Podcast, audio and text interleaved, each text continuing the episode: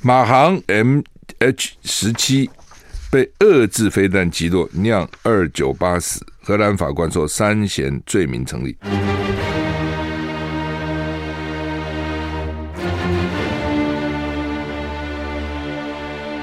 赵少康时间，吃喝玩乐骂，和我一起快意人生。我是赵少康，欢迎来到赵少康私人现场。台北股市现在涨六十六点哈，台北股市昨天跌了二点一二点哈，等于是平了啊。那么现在涨六十六点哈。呃，个股看啊，台积电涨七块啊，涨一点五四趴，涨七块五，现在四百呃，又是七块，四百九十二块。联发科涨七块，哎，台积电、联发科都涨七块哈。鸿海涨五毛，联电涨五毛五，这是半导体类股哈。好，那美股哎，道琼。小跌七点，跌零点零二个百分点。纳斯达呢，小跌三十八点，跌零点三五个百分点。原来跌的比较重哦。我昨天晚上睡觉之前看一下，觉得哇，跌还蛮重的。不过早上显然又收复一些哈。S M P 五百跌零点三一个百分点，费城半导体还涨一点零五个百分点啊。欧股三大指数都跌啊，不过都小跌了啊，跌的不多。天气，今天十一月十八号哈。台湾各地及澎湖、金门、马祖大多是多云到晴的天气啊，东北部地区有局部短暂雨啊。那沿沿海地区有较长的阵风要注意哦。我们看温度，北北基二十二到二十五度，跟昨天差不多啊。降雨距离百分之二十，桃竹苗二十一到二十八度，降雨距离零到二十。中彰投二十一到三十一度，云嘉南二十一到三十度，高屏二十三到三十一度，降雨区都是零。宜兰二到二十五度，花莲二到二十七度，降雨区的百分之三十。台东二三到二十八度，降雨区的百分之二十。外岛十九到二十六度，降雨区的零。台股现在上涨七七七七点哈，昼暖夜凉。现在情况是白天温暖，晚上很凉。礼拜天晚上呢，微变天。封面下个礼拜报道会下四天的雨哈，哇！气象局表示，今天十八号各地都是多云到晴啊，温暖稳定，但是东北风比昨天稍强。迎风面，大台北山区东半部云量比较多，气温刚刚讲过了哈。那吴德荣是说呢，礼拜天晚上微弱东北风南下，所以微弱的影响天气啊，微弱影响天气。下礼拜二东北风转弱，天气好转，气温升。下礼拜三开始锋面南下。加上南方的水汽，降雨范围扩大，影响时间恐怕长达四天，呃，不确定性就是也不敢讲，一定是这样哈。很麻烦呢，如果你看我们这样算时间，礼拜三开始下四天雨，就三四五六，对不对？一到选举那天哦，哦，一到选举那天，而且选举之前人家都要办各地办那种选前造势大会啊，选前最最激烈礼拜五嘛，尤其礼拜五晚上。对不对？我看那个他们不是都已经各自抢地盘嘛？黄山抢市政府前面，那陈时中抢到凯达凯达格兰大道，然后张蒋万好像抢到旁边的凯道旁边的哦。下起雨来就很讨厌啊，下雨就很讨厌。那没办法，天有不测风云呢。所以说，如果按照吴德荣讲法，不过他说不确定哈，所以希望天气好哦。如果说你办这些群众大会，然后是选举啊，下大雨啊，或者是不要大雨了，只要一直下那个雨。都很麻烦啊！习近平跟日本的首相岸田文雄见面了，习近平这还见不少人，之前很久没见面了啊！为什么疫情？那习近平昨天晚上跟日本首相岸田文雄从印尼的巴厘岛前往泰国的曼谷，其实都很近了，就那一带哈。从巴厘到曼谷其实不远，参加亚太，就是他们参加了 G20 和又去参加 APEC 会议。我大家奇怪，怎么什么意思？就是先在印尼的巴厘巴厘岛啊参加 G20 的。峰会又到印尼，又又到泰国的曼谷参加 APEC 亚太经济合作会议。会前两个人不事先就已经排好要会面了，在十七号晚上举行双边会谈。习近平说，历史、台湾等重大原则问题涉及两国关系的政治基础，必须妥善处理。岸田表示，日本对台湾的议题的承诺没有丝毫的变化，就是反正就是他们的所谓承诺都是一个中国嘛，哦，不支持台独嘛，表面都这样讲了。那心里呢，也都想用台独呢刺激刺激老共啊。根据新华社报道，习近平告诉岸田，中日互为近邻，同为亚洲跟世界的重要国家，拥有很多共同利益跟合作空间。中日关系的重要性没有变，也不会变。中方愿跟日方一道，从战略高度把握好两国关系的大方向，构建契合新时代要求的中日关系。习近平呼吁双方应该以诚相待，以信相交，恪守中日四个政治文件的原则，总结吸取历史经验，客观理性看待彼此发展，将互为合作伙伴、互不构成威胁的政治共识体现到政策中去。历史、台湾等重大原则问题，涉及两国关系政治基础跟基本信义，必须重信守诺，妥善处置。习近平指出，中国大陆不干涉别国内政，也不接受任何人以任何借口干涉中国大陆内政。中日两国社会制度跟国情不同，双方应该互相尊重、征信事宜，在海洋跟领土争端问题上，要恪守已经达成的。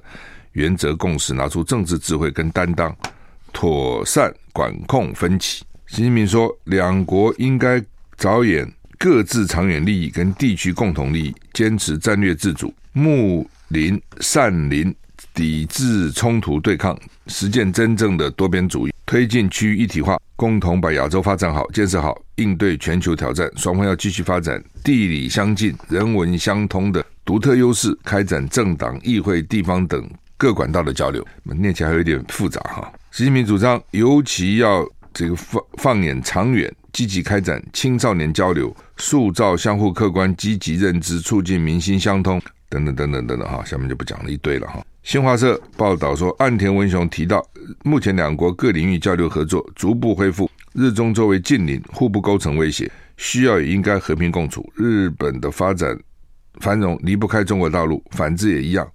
在台湾议题上，日方在中日中联合声明做出的承诺丝毫没有变化，没有丝毫的变化哈。岸田文雄强调，他愿跟中方加强对话沟通，共同引领日中关系的正确方向。日方欢迎中国大陆透过自身发展为世界做出积极贡献，日中合作拥有很大的潜力，两国对地区跟全球和平繁荣负有重要责任。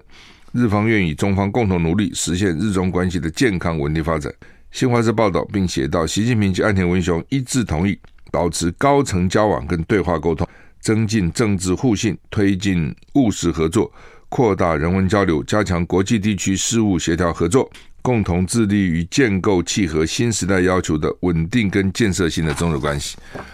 哎呦，这是光念着都蛮累的哈。基本上就是中间有很多的官样文章了哈，但是也有一些，也有一些这个大家重视的哈。那老共重视的就是呢，习近平这边讲了，他讲很多，但是其实讲得清楚了哈。老共重视的就是呢，我们是有分歧的，但是我们要管控分歧。我不会干涉你的内政，你也不要干涉我内政。这话当讲起来是好像很和平对等，但是呢，其实他怎么去干涉别国内政呢？对，别国内政有什么好干涉呢？别国要干涉他是因为人权的问题啊，香港的问题啊。西藏的问题啊，新疆的问题啊，台湾的问题啊，哦，独裁的问题啊，言论自由的问题啊，他比较多这些问题嘛，所以呢，别人当然会去讲他嘛，就是人家如果说提出什么什么人权啊，什么正义啊，一定会讲民主啊。你看老共这样这样那样嘛，抓人啊，然后关人啊，然后等等，那李李志英现在还关起来等等，外外国一定关心这个事。那习近平就说：“你不要管我嘛，我也没管你，你管我干嘛？”意思是这样，好，这话讲起来好像很很这个这个冠冕堂皇，但其实当然不是这样，对不对？你你管人家什么呢？人家没有什么好管的，那人家管你是因为你这种的确是违反所以人类共同的或是西方共同的一个一个民主的原则嘛，哈，好吧，那不管了，反正他这样讲嘛，他现在到处讲就是说，你美国也不要干涉我内政，我有管你吗？我有管你们黑白问题吗？我有管你警察打死人民的问题吗？又管你枪支泛滥的问题？我没管你啊，那那是你的事情啊，你管我干嘛嘞？其实是这意思，就你不要管我了啊、意思是这样。那另外呢，他要发展跟日本讲哈，你要战略自主啊，你们都听美国的嘞，你到底是不是个国啊？所以你要实践真正的多边主义，哎，不是单边呐，是多边呐。哦，这个世界是很多元的。我觉得他最重视，其实也就是讲这些话。他跟其他国家基本上也都讲这些话。我们是有不同啊，我们好好管好我们的分歧啊。我不干涉你，不要干涉我啊。我的内政是我的内政啊，我爱怎么干我的事情啊。只要我关起门来打狗是我的事啊，我也不关心你啊。你关起门来打谁是随便你啊。哦，类似这样啊。那当然，我在想说，他跟这些领袖见面也很有意思。他现在五年一定再继续干五年嘛，这再干十年，这没有什么悬念。但别人干多久，真不知道。而且这种内阁制国家，说翻就翻，说倒就倒。哦，所以他底气很足啊！我告诉你，我起码干五年，甚至到十年啊！啊，你们呢？好，休息一下再回来。I like 我是赵少康，欢迎回到赵少康时间的现场。台北股市上涨一百零八点哈。习近平当面训斥加拿大总理，北京说不应该被视为批评或指责任何人。我训斥你，北京还说我没有批评他，他就是批评。其实批评就批评嘛，可是他们还是要给加拿大总理他留个面子啊。中国国家主席习近平当面向加拿大总理杜鲁道抱怨，你不应该将私人谈话外流，引发热议。大陆外交部今天下午举行记者会，大陆外交部发言人毛宁回应，此事不应该被视为习近平批评或指责任何人。根据路透社报道，毛宁在回答外媒询问时指称，声称中国大陆从不干涉他国内政。而中加关系近年来面临困难，责任不在陆方，而陆方愿在平等的基础上与加方坦诚交流，希望加拿大采取行动，为改善中加关系创造条件。路透路透社等媒体引述加拿大电视台播出的画面显示，习近平杜鲁道十六日在二十国集团巴厘岛峰会。场边透过一位议员谈话，习近平笑着表示：“把我们聊天的内容告诉报纸了，这不合适啊！而且我们也不是那样做事的。”习近平接着强调：“如果有诚心，咱们就互相尊重，就应互相尊重的态度来进行很好的沟通，否则这个结果就不好说了。”杜鲁道回复：“在加拿大，我们相信自由、公开和坦诚的对话。我们将继续这么做。我们将继续期待能进行建设性合作，但总会总是会有我们意见不同的事。”然后，习近平在杜鲁道话没讲完时，有些恼怒的打断他说：“要创造条件，要创造条件，好吗？”然后再度露出笑脸，跟杜鲁道握手，便进行离开。杜鲁道也径直走开。这一画面事件被公布并被媒体报道，引发各界热烈的讨论啊！反正啊，就是。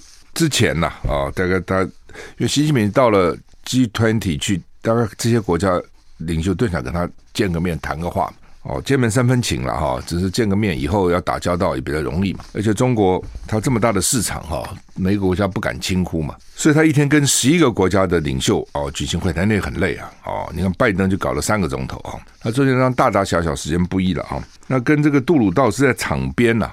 场边并不是正正式，大家把那个门关起来谈，并不是了。我们有时候也会这样哈，我们去参加 APEC 会，有时候你跟人家那个总统根本排不上谈话，那就想办法在酒会啊，或者在什么集场合就凑上去，这是没办法哦。有时候你小国哈，你这个也也只有用这种这种机会呢，去跟大国哈抢着讲几句话了哈。杜鲁道可能就是这样凑上来，然后讲几句话，讲完以后呢，大概就发表新闻了。哦，他其实抽上讲话就是要发表新闻，发表新闻就是说，你看我也跟他讲了这个，讲了这个，讲了这个，讲了这个，讲了这个，啊、等等哈、那当然习近平就不爽了了，哦，特别是讲到什么加拿大选举，老共派人去干涉，给十几个候选人钱，还有匪谍在那边工作的呢。那当然，杜鲁道民主国家，他蹭你，他就是为了发表新闻嘛。你觉得不发表新闻，他干嘛来蹭你呢？你想想看嘛，啊、哦，杜鲁道父子都很帅的哦，尤其爸爸那时候搞了好几个女明星，都全是很有名的女明星哈、哦，交往啊等等哈、哦，也是，但是也没什么影响他的政治事业，照样啊、哦，因为人帅哈、哦，很多事情就算了，你知道吗？人丑就是不是讲嘛，人丑就是什么性侵，人帅叫什么？反正就是他帅嘛，他那儿子也很帅啊，那呃，所以呢，这个他他其实我认为他就是为了内宣了，很多时候外交就是为了内宣嘛。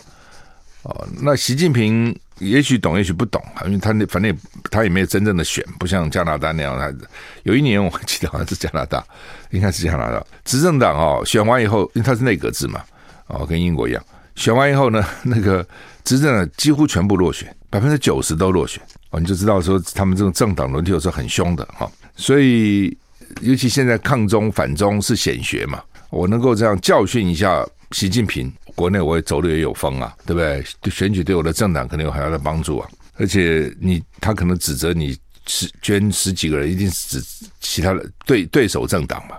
你给他们钱哦，要他们推翻我们嘛？什么意思嘛？等等之类。那当然，习近平驻驻加拿大的中国大使馆一定会反应嘛？习近平一定会看到嘛？说搞半天，我这边花时间跟你谈个话，我们关系已经不好了，你还这样搞，你什么意思啊？哦，你我们要创造。创造条件嘛，啊，要创造条件哈，呃，而不是说继续这样，要要能够这个要有建设性的合作嘛，类似这样哈。好，我们继续再回来。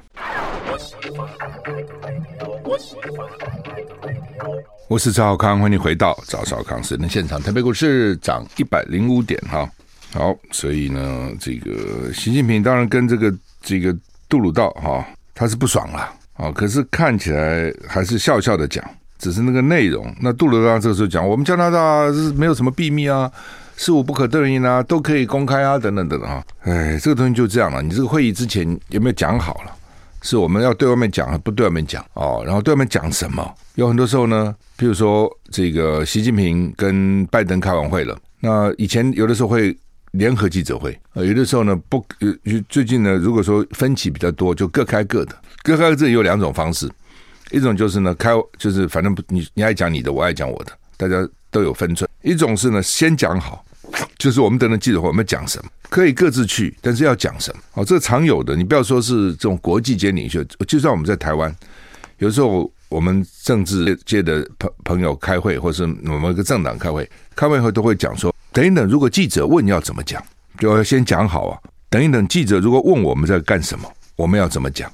啊，不能什么你一言我一语，到时候乱讲一通，就是有些是不能讲的哦，有些是可以讲的，你也不能都不讲，那都不讲，你在里面干什么呢？有时候你也不能都讲哦，你都讲就没有秘密，有些是有秘密的啊，政治上怎么会没有秘密？所以大家先讲好，如果记者问，因为记者可能个别问了，要说什么，大致要说什么，当然不可能完全一样，但是有一个原则，也有这样谈的。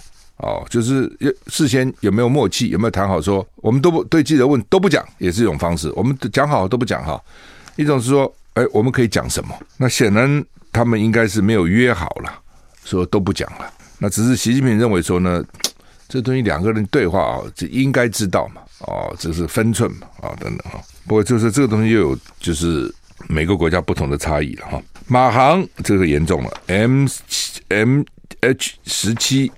被遏制飞弹击落，酿二九八死。荷兰法官说三嫌罪名成立，记得吗？二零一四年，八年以前，七月十七号，从阿姆斯特丹飞飞到那个夸拉朗普尔到吉隆坡，有一个马航的 MH 一十七是波音七七七的客机，在七经过俄罗斯边境的乌克兰东部顿内茨克上空被击毙。而被击落，机上两百九十八个人全部罹难。到荷兰啊、大概是国际法庭，到而且是阿姆斯特丹啊，是荷兰飞浪飞起来的。荷兰法官十七号判决，马航 MH 十七班机在乌克兰东部遭到俄罗斯三毛举飞弹 Buk 击落，三名嫌犯谋杀罪成立，并判处他们无期徒刑。真惨！马航 MH 十七班机二零一四年七月十七日。在乌克兰上空遭到击落，轰动世界。那么造成包括乘客跟机组人员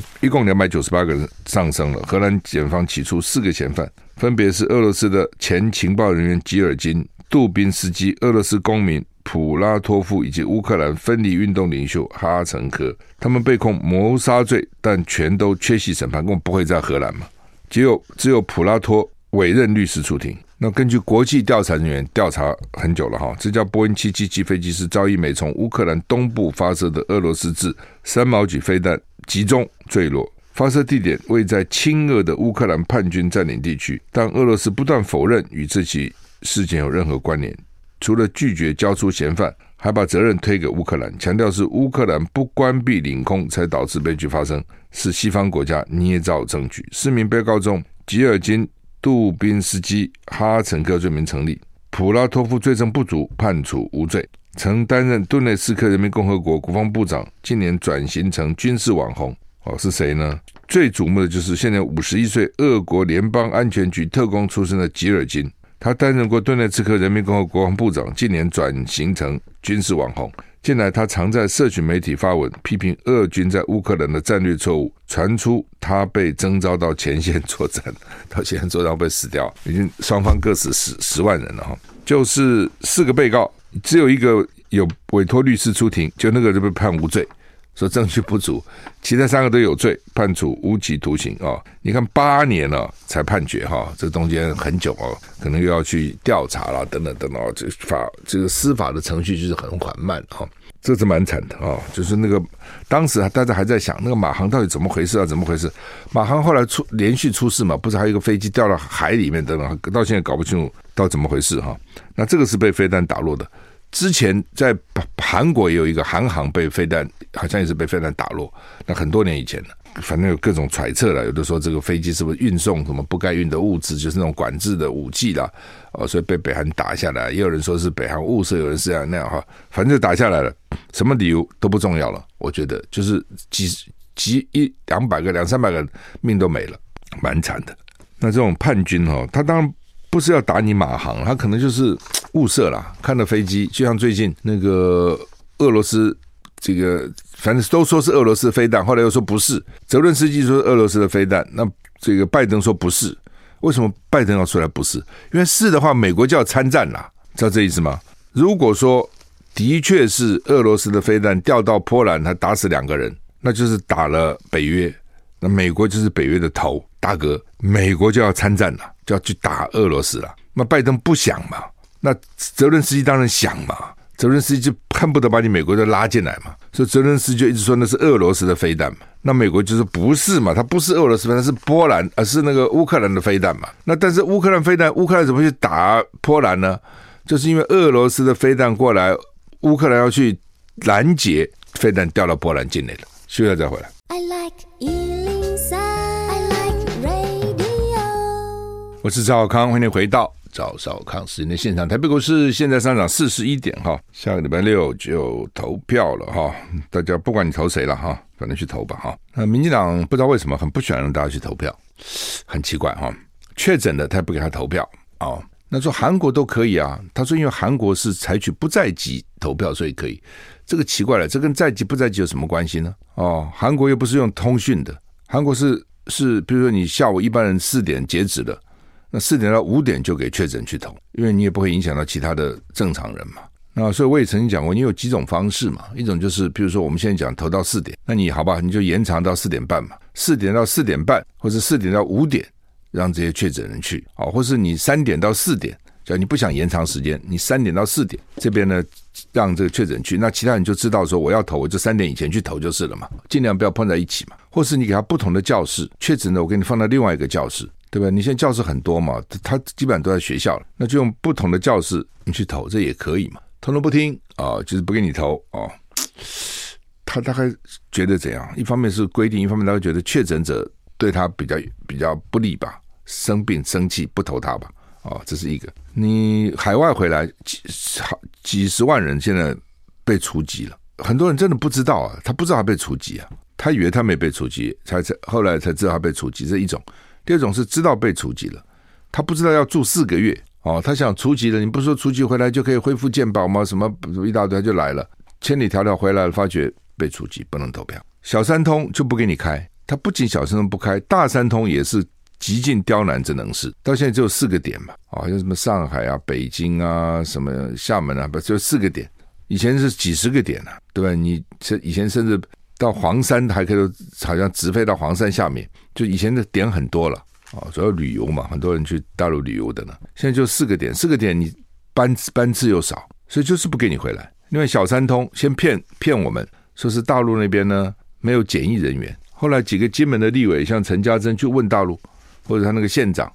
杨振武去问道，他说没有这事情啊，对不对？你你你随时开放，我们就随时可以开放啊。然后又改口，哎呀，这不是这样了。虽然当时是两边同意小三通，那现在呢要恢复小三通，要两边再来联，再来再来开会，再来联络。那大陆方面就讲说，是你单方面把它停掉的，并不是我们开一个会把它停掉了，你单方面恢复就可以了，这是意思吗？不是不是我们两个讲好停了，我没有要停啊，是你停了，你要恢复你就恢复就好了，就说。处心积虑就是不让你们回来投票，真是很很很恶劣嘛？你不觉得很小人不吗？真的很恶劣，就不相信，就是他他心里很恐惧，觉得这些人哦都对他不利，都不要投他。通讯投票也不可，为什么？通讯投票大概大部分都不投我的，对我也不利哦，都就是搞都搞这个东西哈、哦。那当然你要怪也可以怪哈、哦，国民党执政的时候为什么不改呢？你可以改啊，哦，那就是改就改了嘛。通讯投票改了，怎么不能投呢？但是呢，民进党反对啊。那那个时候，只要民进党反对，你就什么都不能做。这也真奇怪。那么现在呢，国民党反对，他什么都做，谁也不管你。国民党执政的时候呢，只要民进党反对，他就不做。那你叫什么执政党呢？你不觉得吗？是不是？你去这种，你想想很窝囊嘛，真的很窝囊，搞什么鬼啊？昨天我在战前特别讲那个大安国中，再讲一次，拿来骂他们。我们搞到三楼投票，你搞什么鬼啊？而且媒体看他出来解释，你解释一下什么意思嘛？去年公投我就分到二楼，我是无所谓的，你爬五楼我也不怕。但有些人真的，我看就有些年纪比较大，有还有现在很多人那个关节不太好哈，二楼就已经很辛苦了。有些人你投票嘛，总希望大家都来投嘛。今年我一看搞到三楼了，这不是更过分吗？你一楼你大安国中一楼没有教室吗？没有空的吗？你很多嘛，对不对？不知道为什么我以前就在东方工商投，都在一楼嘛。那从公投去年开始就都搞到二楼去了，现在搞到三楼。那我不懂，你大安国中一楼是做什么呢？你要做什么？而且我在怀疑说，只有大安国中吗？其他其他投开票时候有没有这样子？那你是什么意思呢？哦，一一种是中央选委会，一种是地方选委会，一种是学校自己嘛？不知道哦，他们是觉得说年纪大的人投蓝军比较多，所以给你搞到三楼哦，让你看看就不来了。我我从小人之心想，就是想尽各种办法让你不要来投票哦，因为大安区本来蓝军也比较多嘛，对不对？是台北市最蓝的地方嘛。哦，那你们又是年纪大的，比较保守，可能都要投蒋万安，我就跟你搞，下次跟你搞八楼，我告诉你，看你来投嘛，真可恶啊！啊、哦，那我找了李博宇去问，李博宇是大安区的议员嘛，问他怎么回事？我那天看到我那个建那个投票通知单，他去问了啊、教育他问教育局，教育局说不知道什么情况啊，教育局不知道哦啊，下次改进，下次改进，完全不知道哈、那他说有那个无障碍电梯啊，我说无障碍电梯，去年我们就问了。哦，帮一个老人家问说有没有无障碍电梯？学校说没有啊，根本不想给你搭电梯啊。哦，所以我说你今天一定要把那个标志贴好，哪里是无障碍电梯，最好还有专人引导哦，否则的话年纪大人是不想去了，九十几岁、一百岁都有，他就不要去了嘛。哦，觉得很痛苦嘛。你是投票，大家高高兴兴出门，快快乐乐投票，你搞得大家痛苦，你什么意思？我真不知道是什么人想出这种鬼点子，想这种绝招，叫人家跑到三楼去投票，他什么意思？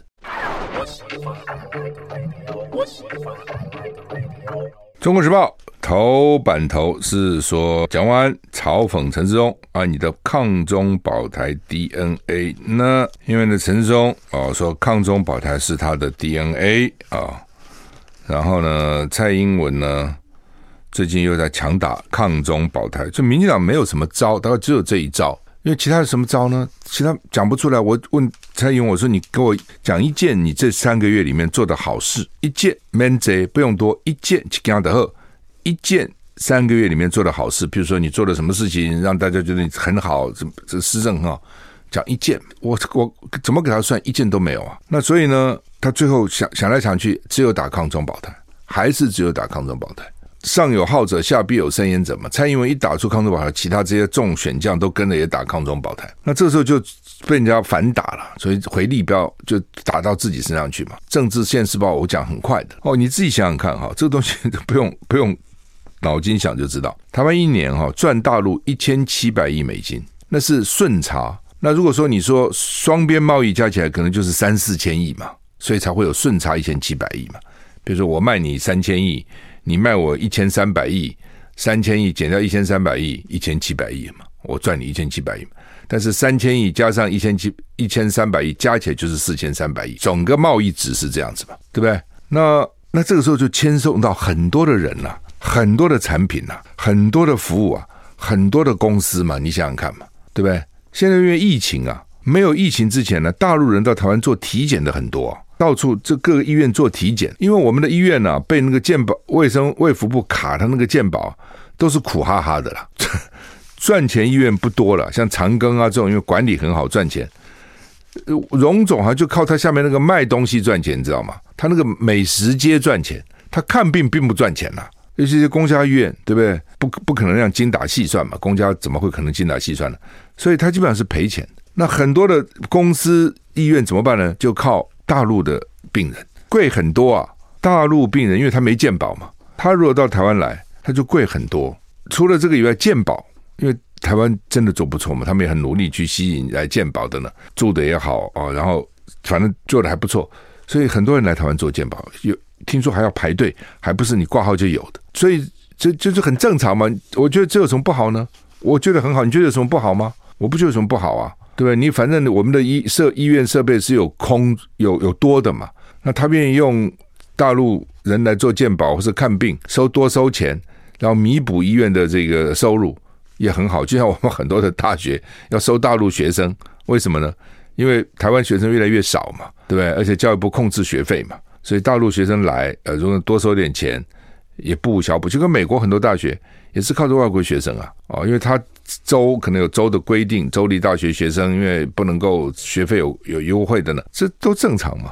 但是呢，那他这病人怎么来呢？要谈嘛。你医院要跟人家去谈谈一个，也许要谈怎么合作啊？谈他有几种方式，一种是你就来了，一种是医院跟院之间可能要交流嘛，合作等等。所以呢，陈时中还没有做卫福部长的时候，他是北医的董事，台北医学院的董事，那他就到大陆呢，去跟宁波的医院大概就交流。我觉得是好事啊，我不觉得这是什么不好，是好嘛。尤其医院的交流、环保的交流、公共卫生的交流、医疗的交流、教育的交流、运动的交流，都是好事啊。只是。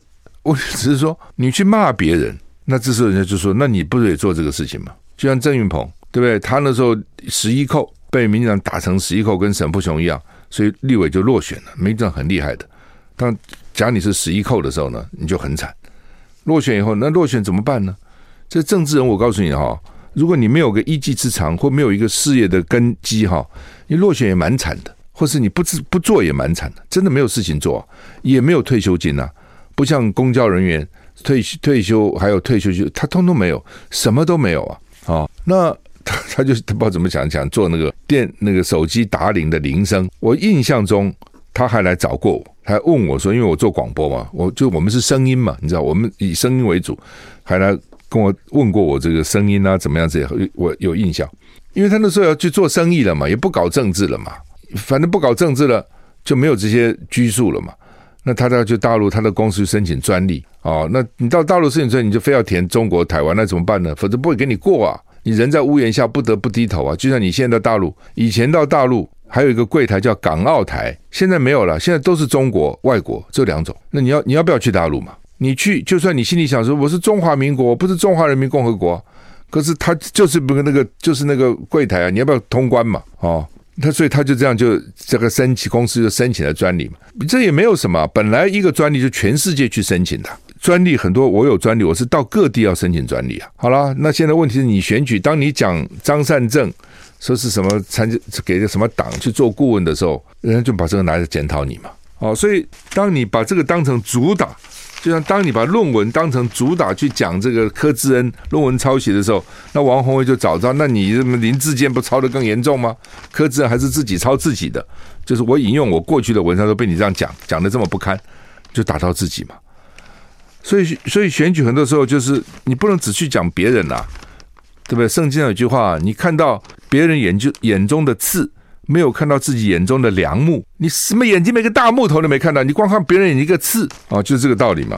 哦，好了，现在问题都来了。顾立雄也被刘采薇拿出来讲。刘采薇说，顾立雄是万国法律事务师法律的资深合伙律师，一九九一年在大陆福州经营事务所啊。那你没有接过大陆的生意吗？你没有？你到大陆，你知道？你先讲蒋万安在戏谷的律师事务所接大陆的生意，那你跑到大陆设一个律师事务所，你接谁的生意啊？哦，所以陈时中被搞出来，这些也不讲。然后呢，这个江聪渊就宜兰的哥哥叫做张永峰。也被人家讲哦，所以你这个台湾环康科技哦，然后呢，这个跟大陆也有关系，给卖大卖给大陆公安那个酒测设备酒精，那是不是也赚大陆的钱吗？还赚大陆公安的钱吗？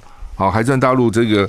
那他哥哥的解释说，我们不是只在大陆做事啊，我们在全世界都有做，是吧？没错啊。那问题是别人也是这样啊，对不对？你认为蒋万安的律师事务所只接大陆的案子，没有接其他案子吗？不是很奇怪吗？那曹信成不是还讲说，他原来那个律师事务所联电也是他的客户吗？是他不是只有大陆啊，他也有联电呢、啊，哦，就是说你们这样去骂人，弄得最后就打到自己身上嘛。好，我们时间到了，谢谢你的收听，再见。